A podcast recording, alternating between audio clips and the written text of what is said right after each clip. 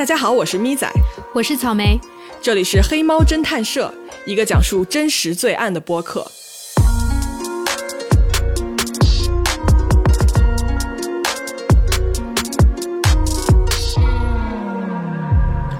Hello，大家好，今天啊，我们黑猫侦探社的悬案系列再次出现了。我们这回要讲的这个案子呢，也是一个让人非常困惑的一个案子。快三十年过去了，警方呢至今还在对其进行调查。呃，它跟我们上次讲的那个 Brian 在酒吧里面人间蒸发的那个案子不一样的地方在于，我觉得那个案子呢，完全就是外星人绑架，你知道吗？就是嗯，不见了，人就不见了。但是今天这个案子很确定就是人为的，嗯。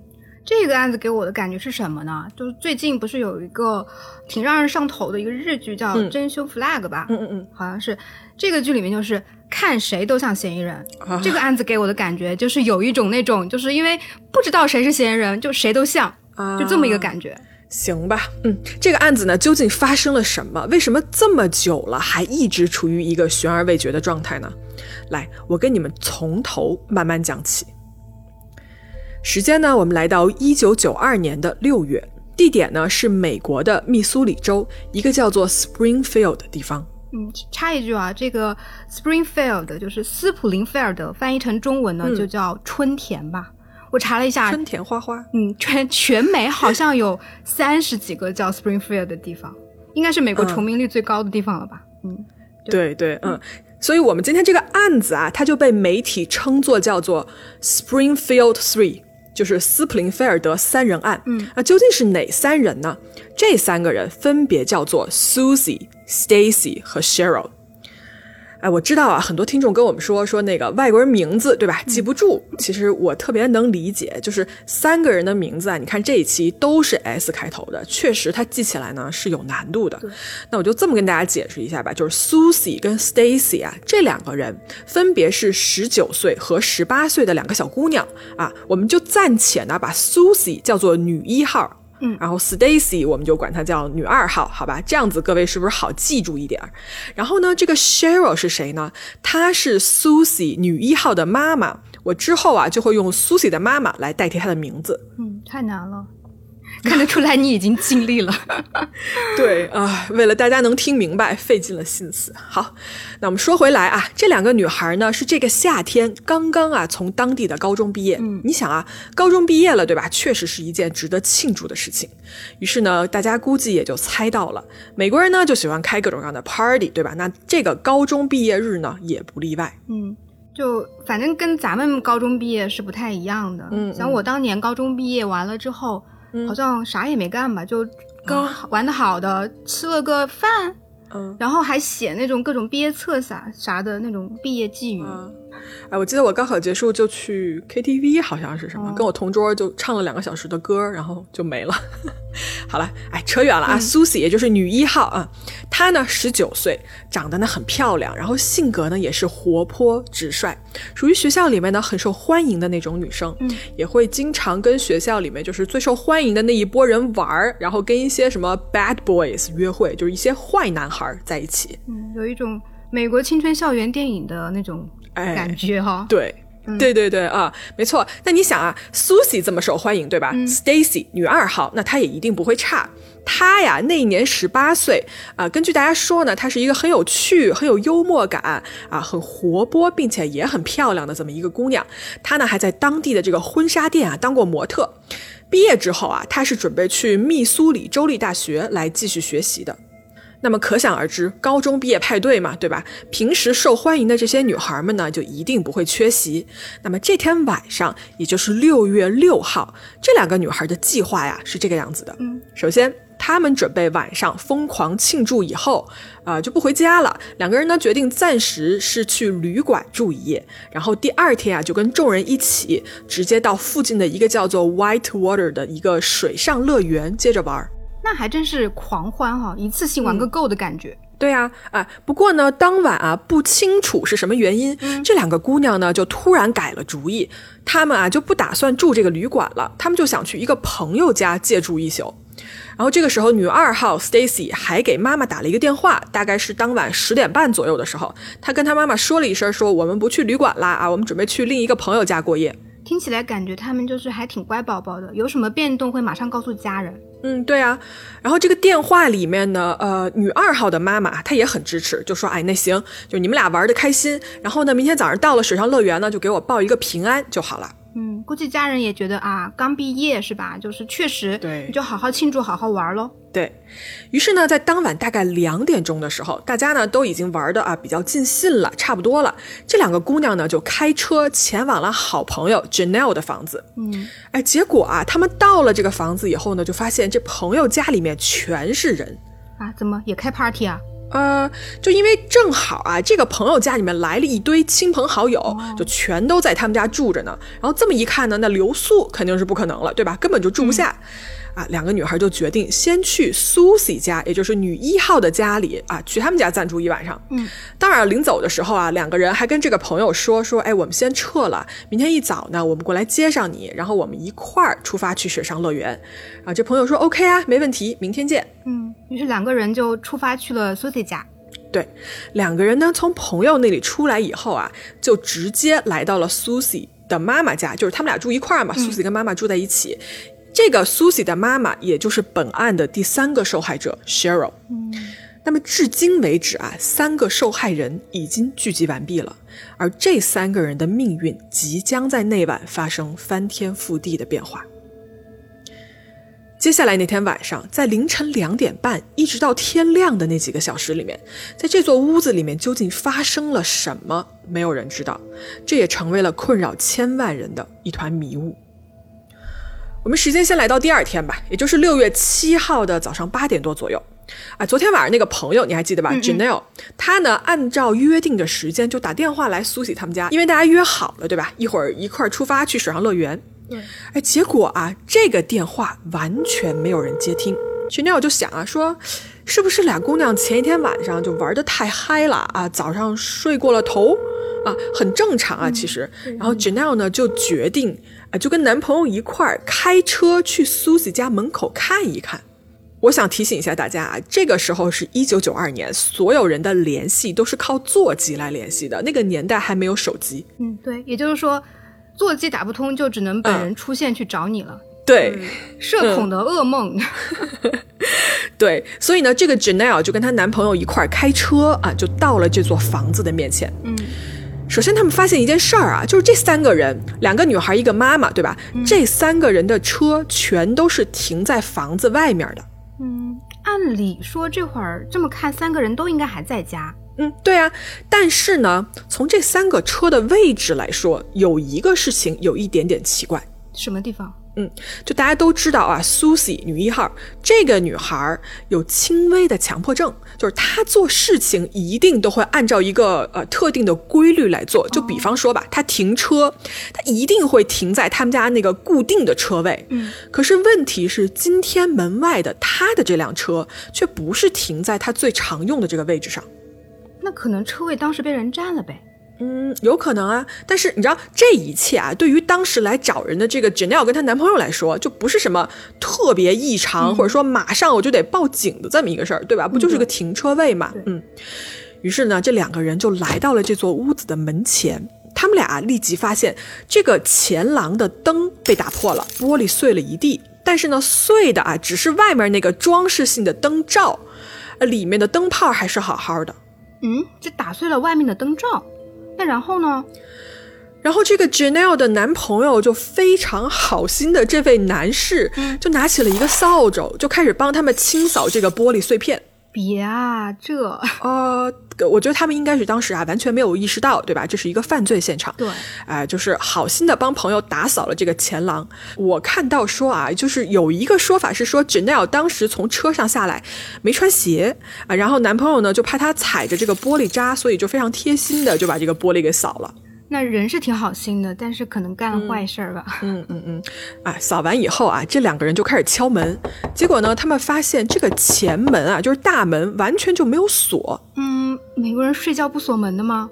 呃，你知道我听过很多案子啊，就是因为比如说不锁车库门啊、后门啊什么的，让罪犯有机可乘。但是睡觉不锁大门这件事儿，我觉得不太可能啊。又又或者啊，有人早上起来打开了这个大门，但我觉得这个说法可能不太成立，因为你只要起来打开门，你就能看到门口是一地的玻璃渣，你不可能不对其进行一个处理的。我觉得是对，不太可能。嗯。嗯，这个时候感觉已经从刚刚的青春校园片过渡到了犯罪悬疑片的感觉了。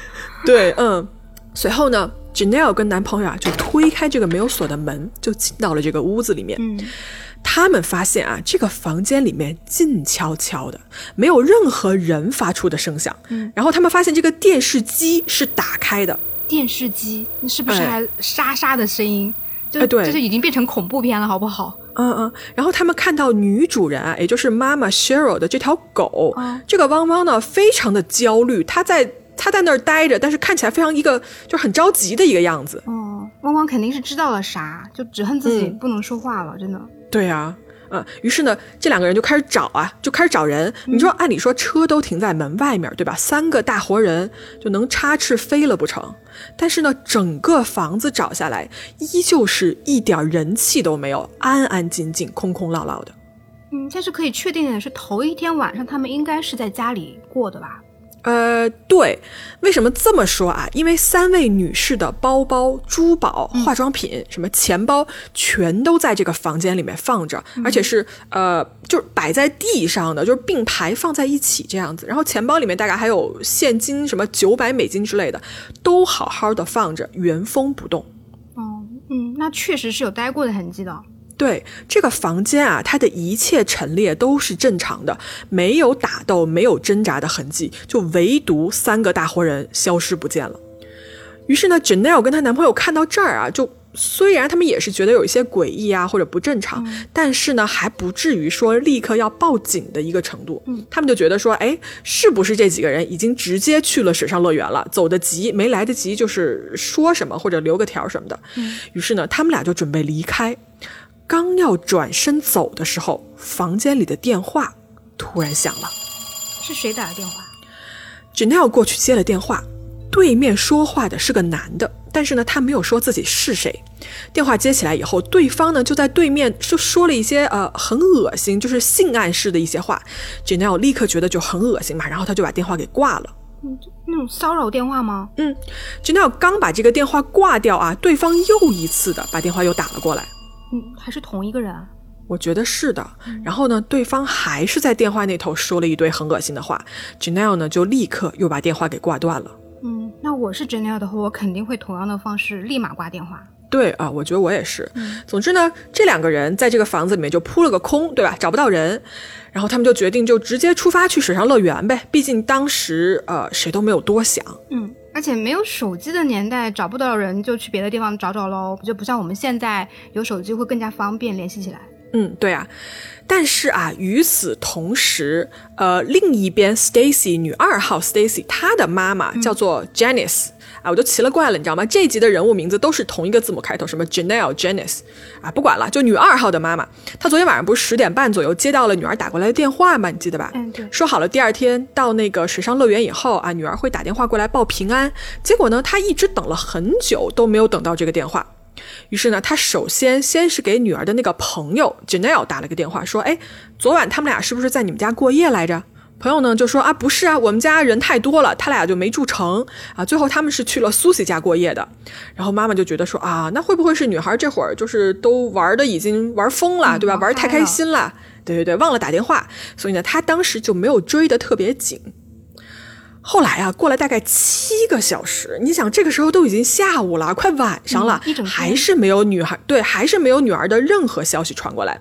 这个时候，Stacy 的妈妈就坐不住了。他就往这个苏西家的座机打过去，结果啊，还是一样，没有人接电话。当时呢，他就觉得说，哎，这个电话一直没有人接，是不是他们家就是电话坏了，还是说没挂好，怎么样的？于是呢，他也决定说，哎，我自己开车去到苏西跟他妈妈家，我自己去亲眼看一看到底怎么回事。到了苏西家以后，情况还是跟早上一模一样，前门没有锁，房子里面空无一人。哎，等一下。早上那个朋友走的时候没帮他们锁门吗？呃，我自己的经验是，国外的很多房子啊都是要钥匙你去转一下才能把门锁上，它不是自动锁的。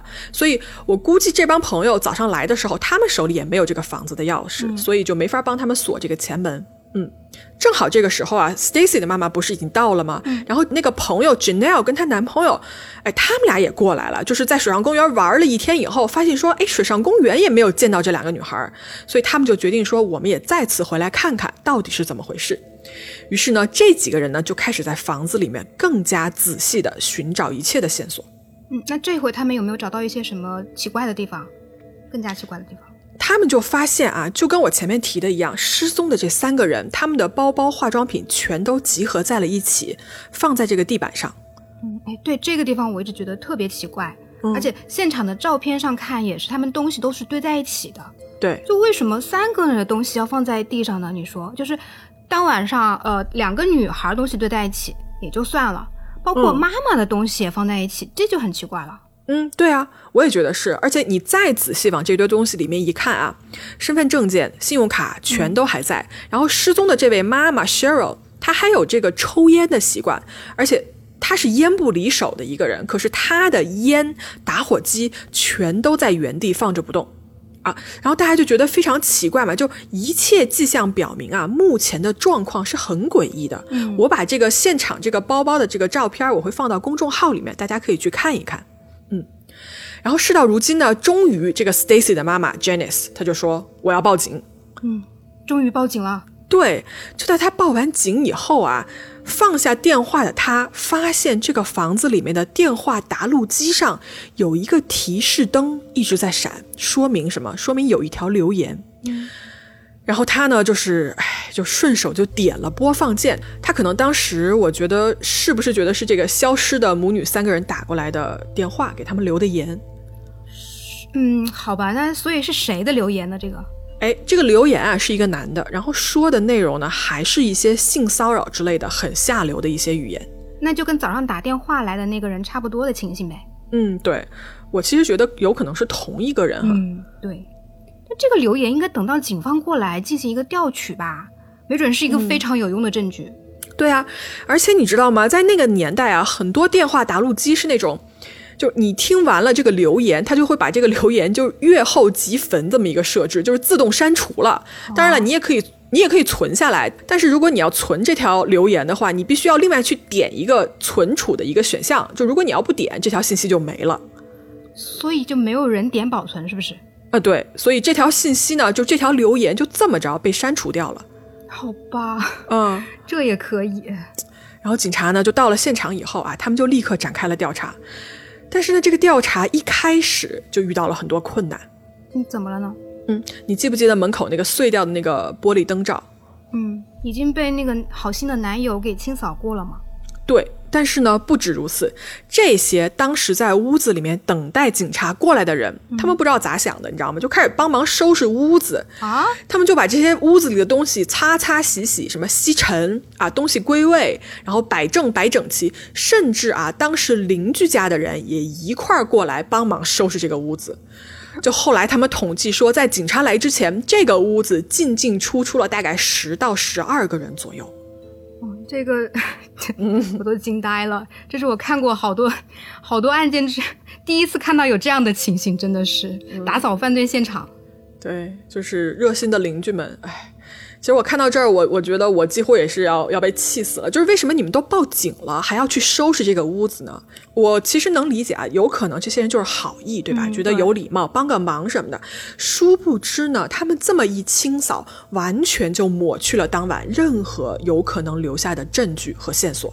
嗯，我觉得当时大家可能是根本就没有意识到这个失踪案件的严重性，而且也没什么经验。对，警察来了以后呢，他们也就一筹莫展嘛。你想，门口碎玻璃打扫了，屋子里面呢给你收拾的干干净净，什么指纹啊、DNA 啊，有可能这个血迹啊，全都没了。而且这一整天全是就是人进进出出、进进出出的，几乎这个现场就被破坏的所剩无几了。嗯，好心办了坏事了。对。啊，警察唯一可以确定的呢，就是这个房子里面啊没有任何挣扎和打斗的痕迹。Cheryl，也就是咱们说的女一号的妈妈，她的床上是看上去是有人睡过的痕迹的。然后女孩们的这些衣服啊是叠好了放在梳妆台边上的。这个房间里面呢还有很多的化妆棉。嗯，我觉得这个使用痕迹至少能够说明他们当天晚上确实来过这里，而且你还还卸了妆，准准备睡觉的这样的一个情况。对，就是这样。所以警方认为啊，至少这不是劫财，对吧？就是每个人的钱包，然后这个房子里面值钱的东西是完全没有被动过的痕迹的。嗯，那警方有没有去关注一下那个电话呀？就是打过来好几次的那个。有有，呃，就是警察他们花了很大的努力，试图去找回那条被删除的语音留言，哎，但是很可惜，他们并没有成功。嗯，非常关键的一条线索，对啊，没了。对呀，嗯，于是呢，就是这些在现场啊找不到任何线索的警察们，就只好从三个失踪的女性开始入手，查一下他们的背景和最近有没有什么奇怪的人跟事儿。哎，你别说，他这么一查吧，就还真有。嗯，查到了什么呢？嗯，警察发现啊，这三个人里面，女一号 Susie，她不是在学校里很受欢迎，也很喜欢跟一些坏孩子一块玩吗？嗯。她最近交了一个男朋友，这个男朋友是很有问题的，这么一个男的，很有问题。嗯，什么问题？OK，这个男的啊，大他九岁，然后这个人呢，他加入了一个盗墓的黑社会组织。等一下，这字面意义的盗墓吗？对，就是他们这些人啊，会去墓地把坟墓给挖了，然后看看里面有没有什么值钱的东西，比如说啊。呃，比如说什么，就是死者的这种金子做的假牙什么的，然后他就会把这部分东西拿去倒卖掉。这就离谱了，我还以为苏西会是跟那种，比如说喜欢旷课啊的这种坏男孩约会，这挖死人的坟墓这种也太野了，我没有想到。哎呀，谁说不是呢？不过啊，听说啊，就是 Susie 知道了这件事情以后，是非常不耻他们这种行为的，马上就跟这个男的分了手啊，甚至啊，还有说法说 Susie 就是向警方举报了这件事情的人，并且答应了警察，几个月以后就会在法庭上作证这帮人的犯罪行为。嗯，那这个姑娘还挺有正义感的啊。对啊，但是你想一想，这样子一来，Susie 是不是就有了一个潜在的敌人？然后警察就在想，是不是这帮人为了消灭指证他们的人，然后过来灭口？嗯，对，很有犯罪动机了。嗯，于是呢，警察呢就找到了这个前男友，但是问题就在于说啊，你找到了他，你抓他也没有用，因为什么呢？因为警察在现场已经找不到任何实质性的证据可以把这个人跟这个失踪案联系起来了。所以呢，就在接受了测谎测试并且通过了以后，这个前男友就被放了。并且当时的警长呢，就免除了对他的嫌疑，尽管当时很多人一直认为这个人的嫌疑非常大。行吧，那除了这个前男友呢？嗯，当晚会不会有什么目击证人呢？呃，当晚没有，但是过了几天啊，有一个阿姨过来给警方提供了一条线索。嗯，什么线索？就这个阿姨呀，她跟这三个人失踪的这个案发地呢，她住在同一条街。我估计啊，这个阿姨可能就是平常比较闲，对吧？没事儿就喜欢坐在她的那个小露台上面，然后观察一下，比如说周边的邻居啊，看一看往来的车辆啊，对吧？啊，热心的这么一位阿姨，嗯，就类似于朝阳群众的那一种。反正呢，这个阿姨呢，她就跟警察说，说在这三个人失踪的那天早上，她呀看到了一辆绿色的面包车，很奇怪的在这个附近行驶。什么叫很奇怪的形式呢？嗯，他描述说啊，这个绿色的车，它龟速，就是在路上慢慢的开，感觉他在找什么东西，或者是说他不确定他要去哪儿。然后他说啊，他看到开车的是一个金发的年轻女性。我提一句啊，这三个失踪的人里面有两个都是金发，也就是女一号 Susie 跟她妈妈，对吧？母女俩都是金发。然后女二号呢，这个 Stacy 呢，其实头发也挺金色的，但是跟另外两个人相比啊，颜色稍稍的深了一点点。嗯，那难道开车的有可能是母女俩的其中一个人啊？有可能。然后这位热心的阿姨啊，就接着说，她说开车的这个年轻的女子啊，看起来压力非常大，或者是就是很烦恼。另外呢，她还声称听到一个在后座上男的的声音，在命令这个女的开车，然后感觉是说在威胁她。那他有没有听清楚？就是这个男的说了一些什么东西呢？嗯，这个男的啊，就类似威胁说，呃，你不要做任何愚蠢的事情，什么之类的这种话吧。然后警方呢，给阿姨看了一下这三位失踪女性的照片儿，然后他就说啊，说开车的这个金发女子啊，特别像女一号 Susie。嗯，这么有模有样还详细的线索，警方应该是特别重视才对吧？对啊，没错。虽然这位目击者啊没有能看到说车上说话的那个男的长什么样，但是呢，他对这辆绿色的面包车记得非常清楚，也做了非常详细的一个描述。警方呢听了他的证词以后啊，觉得嗯，他是一个很可信的证人，所以呢就在全城发了关于这辆绿色面包车的一个寻找的启事。警方甚至啊，还弄了一辆一模一样的面包车停在警局的门口，然后上面写着说：“你见过这辆车吗？我们正在寻找关于它的信息。”看来警方也是真的很尽力了。嗯，确实是这样。然后呢，很多热心的群众呢，也确实提供了很多关于这辆车的信息，只不过呢，没有一条可以证明真的有用啊，帮上什么忙。时间呢就这么过去了好几个月，然后小镇上的居民啊，每天都活在一个很惶恐和很不解的这么一个氛围中。首先，大家都不太理解啊，是一个什么样的人可以在一天晚上让三个成年女性同时消失？这是不是团伙作案啊？那如果是多人的话，为什么完全没有挣扎，也没有邻居听到类似于吵闹或者是求救的声音？当然了，如果这三个人不是被硬性绑走的话，大家都觉得那么一定是熟人作案，才能这么悄无声息的让三个人都心甘情愿的跟他走。嗯，如果是熟人的话，他可以直接掳走或者骗走就行了，那为什么还要把门廊上的灯打碎呢？嗯，嗯就没有人知道。然而呢，就在这一切啊都让所有人一筹莫展的时候，当时啊，美国最有名的一个寻找罪犯类的节目叫做《Americans Most Wanted》，美国头号通缉犯。这个节目播了关于这个失踪案的信息。随着这个节目的播出呢，大量的线索再一次的涌了进来，其中有一个神秘的电话。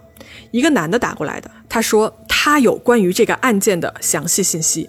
而当接线员啊准备把这个电话转给负责的警探的时候，电话中途不知道为什么就被挂断了。有可能啊，就是被打电话的这个人直接就挂掉了。嗯，我咋听起来也可能是一个恶作剧电话呢？我们以前讲的案子里也出现过吧？这种，嗯，我也觉得有点。总之呢，在这以后啊，案子就还是没有什么新的线索出现，直到突然。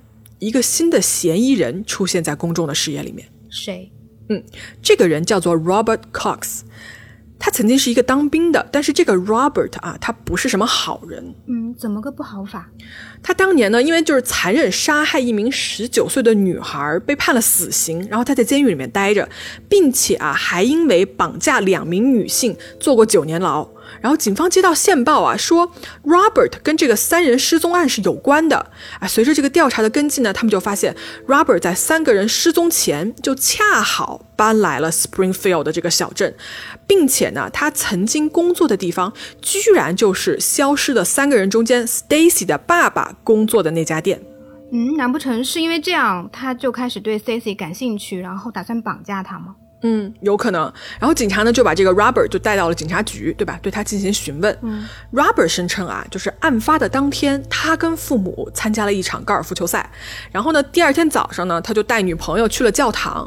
就就是你想，他说的东西都是有人陪着的，对吧？也就是他有不在场的证明。然后女友呢也确实证实了他说的话。于是呢，警察就说：“那既然你有证人证明你不在场，我们也不能把你怎么样。”可是啊。不久以后，这个 Robert 的女朋友突然间就修改了自己的证词，翻供啊？那他怎么说的？嗯，在一九九五年的时候啊，这个 Robert 在德克萨斯因为抢劫罪又被捕了。虽然我们之前说他判了死刑啊，但那个死刑后来是被驳回了。于是呢，他再次被捕以后啊，这个女朋友就开始。撤回当时给出的证词。他说啊，在失踪案案发的当晚和第二天早上，他根本就不知道 Robert 去了哪里。那他当时为什么要替他做伪证呢？他说当时是 Robert 就是逼着他这么跟警方说的。嗯啊。与此同时呢，就有一个电视台记者嘛，就听说这个消息以后呢，就立刻呢赶去了德克萨斯的监狱，去跟 Robert 呢就是现场兑现这个事情。然后记者就问他说啊，说你究竟有没有就是关于这个失踪案的任何信息 Robert 啊，他的原话啊是什么？就是因为这段都是电视拍下来了嘛。他原话是说：“我知道他们肯定死了。”哎，这句话，嗯，怎么说呢？就是等于没有说。呃，对，反正这句话就很模棱两可嘛。然后记者就进一步追问，Robert 就以很肯定的语气说：“我就是知道他们就是已经死了。”然后这是一段当时采访他的电视录音。I know that they're dead. I'll say that. I know that. That's not a theory. Yeah, but I know that they're just, I just know that they're dead. That's not my theory. I just know that. 当记者啊进一步追问任何跟案件相关的细节的时候，Robert 就说：“如果我母亲还在世的话，我是不会说出任何细节的。”怎么做了坏事还怕他妈妈知道啊？嗯，我觉得其实就是一个借口，你知道吗？就是他把这句话挡在这儿，然后他就不肯透露任何的信息了。总之啊，这个 Robert 我觉得他是一个很聪明，也不能说很聪明吧，就是他想把警方就是玩弄于股掌间的这么一个人。他怎么呢？他是如果你想他话这么一说，警方呢一定会把他当成一个感兴趣的人物来对待，对吧？嗯，那么他就可以利用警方的这个心理来交换他想要得到的东西，或者是说把这个事儿当做一个筹码。对，而且只要他不开口，嗯，警方虽然也不能把他怎么着了，嗯，但是呃，为了防止说是你是一个漏网之鱼啊或者什么的，警方也得时时刻刻关注着他。对，我觉得他就是在吊着这个警方的胃口。嗯，反正呢，事情到了这一步呢，这个案件的调查呢又再一次陷入了僵局，就因为这个现场证据的缺失啊，几乎就是没有什么可以继续追查的方向。这宗 Springfield 的失踪案呢就变得越来越冷，一直悬而未决。在五年后，也就是一九九七年的六月，这三名女性呢被依法宣布死亡，但是警方的档案里面还一直写着失踪未找到。时间呢一转眼来到了二零零七年，十年后了。对，就在人们啊渐渐淡忘了这个案子的时候，突然有一个人出现，说我能找到这三位女性的尸体。谁啊？这个人叫做 Cassie Baird，他是一个就是。平常会报道一些罪案的一个自由职业记者，那他是从哪里来的消息呢？就是他为什么会突然知道尸体在哪里呢？嗯，你知道吗？其实这一段啊，我都不太想说，因为就是太扯了。你看啊，这个 Cassie 他是一个自由记者，对吧？然后他私下是一个所谓什么业余的侦探吧？啊，这么说，我一开始也以为他是从哪里有什么可靠的渠道拿到了线索之类的，结果他的信息源居然是一个灵媒，灵媒。灵媒可以做消息源吗？就我不是很明白，你知道吗？就对，在美国的很多罪案的一个侦破过程中间啊，很多人就会去借助灵媒的力量来破案。哎呀，放在我们这儿的就是就是有个人失踪了，然后你找了一个村口的大仙儿，对吧？来过来帮你开个天眼，看看说这人在哪儿啊？哎，我真的特别不理解，为什么屡屡会出现这样子的情况。当然了，我明白啊，就是急于破案、急于找人的那种，就是很急迫的心态。嗯，但是呢，就是相信灵媒这件事情，我觉得听起来未免真的太过荒唐了。对。那这个记者他从灵媒那里获得的是一个什么样的信息，让他这么确认呢？嗯，他说啊，失踪的这三个被害者呢，被埋在当地医院的一个停车场下面。我说一下啊，停车场的地面啊，它肯定是水泥的嘛，对吧？但是呢，在一九九二年，就是案发的那一年，这个停车场还没有建成，所以当时是一片荒地。然后很快呢，Cassie 的这个故事啊，就成了呃大家关注的一个焦点。而且他本人对这条线索也是非常的锲而不舍，打算开始他自己的这么一个调查。这个要怎么调查？嗯，除了把停车场的地面给掀了，还有什么办法吗？嗯，对啊，他就是这么跟警方提出的。但是警方的意思是说。我不可能因为一个灵媒的消息去大动干戈，然后把把一个医院的停车场去给他挖地三尺。另外，警方说呢，如果真的这三个人被埋在这儿，那么当年啊，就是第二年九三年的时候建这个停车场的时候，挖掘机什么的也应该会当时把这个尸体挖出来，因为你说基建的过程中间，这是不可能没有人察觉到的。嗯，对，我觉得警察说的非常有道理了。对，但是这个 Cassie 仍然不放弃，他请了一个机械工程师，然后这俩人啊就用探地雷达开始扫描这个停车场的地面，说看看能不能扫出什么不寻常的影像。嗯，所以扫出了什么东西吗？呃，Cassie 就说他们确实有发现啊，说在某个地方觉得雷达的扫描的图像是很可疑的，说确定下面就是有尸体埋葬在下面，而且是三具。但是呢，警方却不买账，说这个雷达扫描啊不足以让他们拆掉停车场。如果真的要拆的话，警方需要更多的证据来支持这一行动。我其实呢去找了一下这个 Cassie 啊在电视采访上的这么一个视频录像，当时主持人是这么问他的啊，说你觉得当晚发生了什么？Cassie 说，我觉得他们是天亮前被抓走的。嗯，大家都知道。啊，对，大家都知道。然后主持人又说：“那你觉得究竟谁？这三个人里面究竟谁是行凶者的目标？”？Cassie 说：“反正不是 Stacy，应该是另外那对母女。”然后主持人又问了，他说：“那你觉得行凶动机是什么？”凯西说：“这个我不会说的。”就感觉编不太下去了吧？是对。那这个时候呢，节目的这个制作人啊，他也同样看不下去了，他直接就质问这个凯西说：“那请问你要是什么都不说的话，对吧？我们为什么要做你这个采访呢？你这是在一个 national TV，就是国家电视台上面啊。”啊，然后这个时候，Cassie 他就自我辩解说：“我就住在 Springfield，我就住在当地，我很担心我的安全问题。”他说：“有人来过他家，然后威胁他说，你要这样下去，也会同时被消失掉，所以你小心一点，你不要再谈论这个案子了。”那他话都说成这样了，也没有办法去追问了呀。哎，对呀。那他为什么接受这个采访呢？啥也不说。可能是想要一个关注，我我其实啊不是很想把 Cassie 这一段加进来，因为我去 我属实觉得有点胡闹了。但是呢，当时他的出现确实又让这个案子重新回到了人们的视野里面，而且警方也确实说啊，就是欢迎每个人提供线索，只要你觉得是有帮助的，我们都欢迎。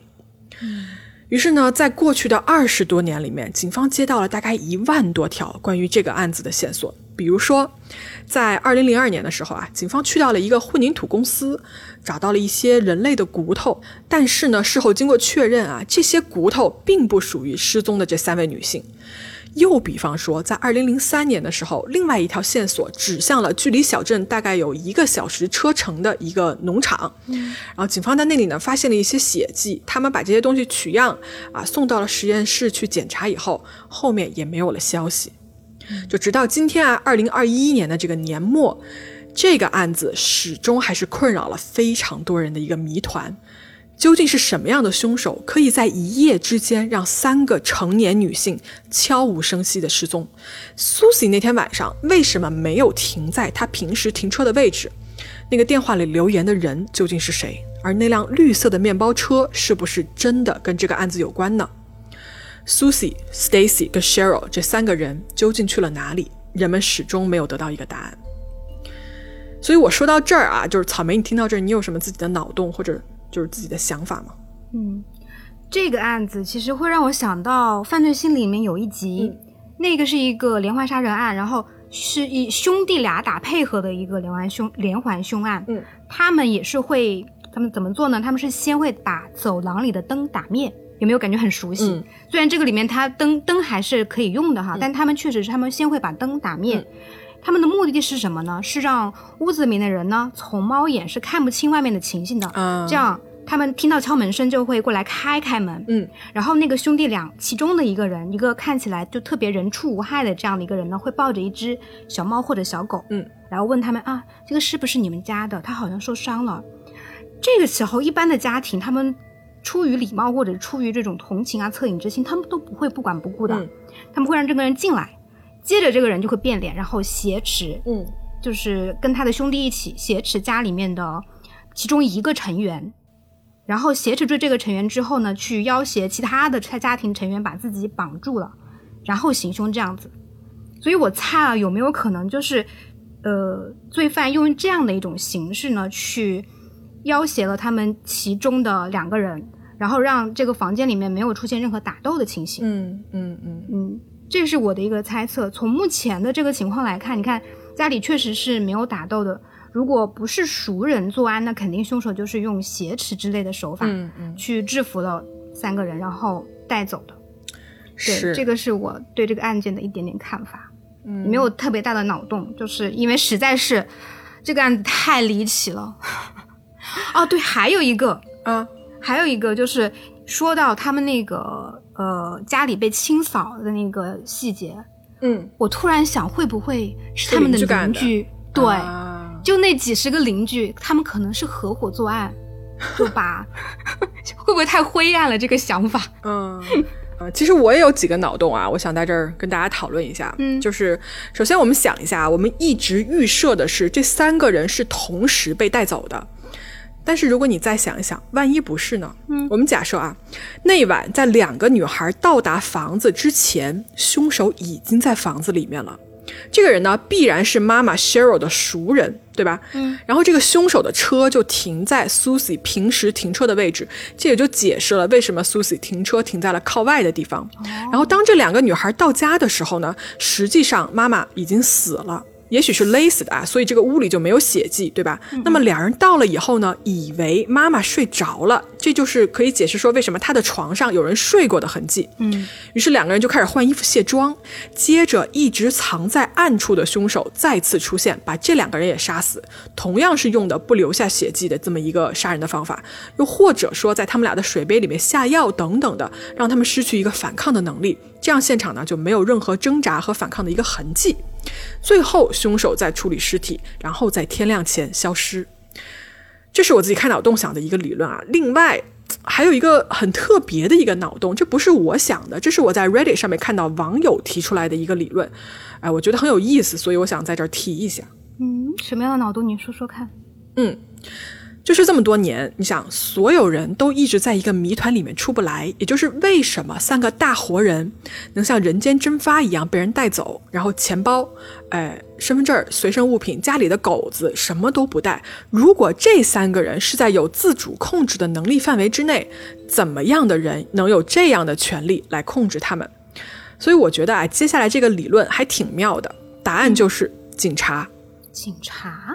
嗯，对，你想一个穿着警服、持枪的警察来到你们家门口，说现在有危险情况，我需要你们立即跟我们走一趟，甚至有可能在现场就把三个人的手用手铐铐住了，所以他们只能乖乖听话。然后这个时候警察说：“你们跟我走一趟，对吧？来吧，上警车吧。”然后三个人，你说他会不会乖乖的跟警察走啊？不带钱，不带烟，也不带狗子，直接就上了车，然后消失在这个茫茫夜色中。嗯，对你这么说的话。其实门口的玻璃也能解释，就是警察就可能说：“哎，你们家门门口那个灯是不是坏了？我来看看是不是出事了。”嗯，所以他可以敲门进来。嗯，对。当然了啊，这也只是网友开的这么一个脑洞，但是呢，我觉得确实可以解释一些当天晚上房子里面留下的怪象。不知道听到这儿的你们心里是怎么想的？好了，这个案子啊，目前还是处于一个没有解决的状态。很多人呢，在网上都纷纷表示，希望自己在有生之年能够看到这个案子的真相。但是真相究竟是什么？我们希望有一天能给受害者的家人和所有关心这个案子的人一个解释吧。好了，今天黑猫侦探社我们就说到这儿。如果你们有什么感兴趣的案子想听我们聊的，欢迎来到评论区和我们互动和留言。那好，我们黑猫侦探社下次接着说。